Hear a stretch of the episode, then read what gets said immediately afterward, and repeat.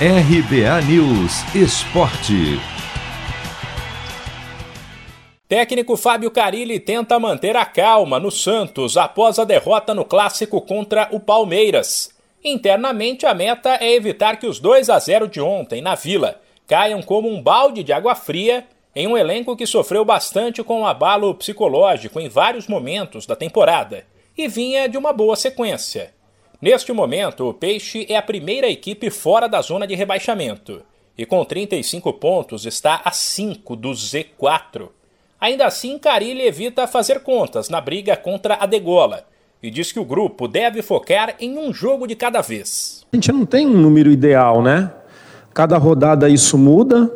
Então, o que eu estou trazendo do dia a dia aqui é o próximo jogo. Acho que faltando menos rodadas aí, a gente consegue ter um, uma ideia melhor do que vai ser. Hoje não dá para apontar aqui com tantos pontos, vai, 47, né? Vamos falar de 47, está totalmente livre, mas eu sei que de 2014 para cá, com 44, ninguém caiu. Né? Então, é muito difícil, não, não dá para ter um número assim exato. Né? Então, a gente tem que pensar no, outro, no próximo jogo, somar pontos para ir subindo aí. Quando chegar mais perto, ali, faltando três rodadas por aí, pode te dar uma ideia melhor de quantos pontos necessitam. A zaga com Robson, Bosa e Velasquez foi o destaque negativo do Santos no clássico. Mas a verdade é que ninguém foi bem.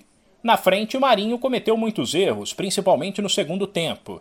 E Raniel, que ganhou uma chance após Diego Tardelli ser vetado por conta de uma virose, definitivamente não deu conta do recado.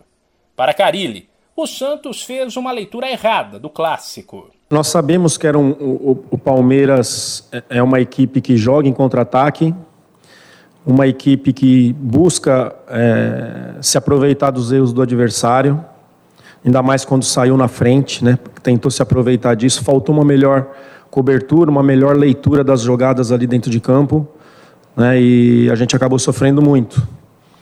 É, a ideia era preencher mais o meio de campo ali na parte final do jogo, para que a gente pudesse ter mais gente ali para disputar essa bola, já que eles estavam flutuando com quatro jogadores por dentro.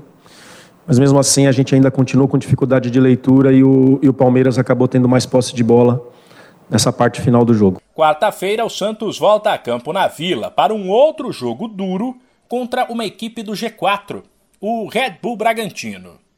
De São Paulo, Humberto Ferretti.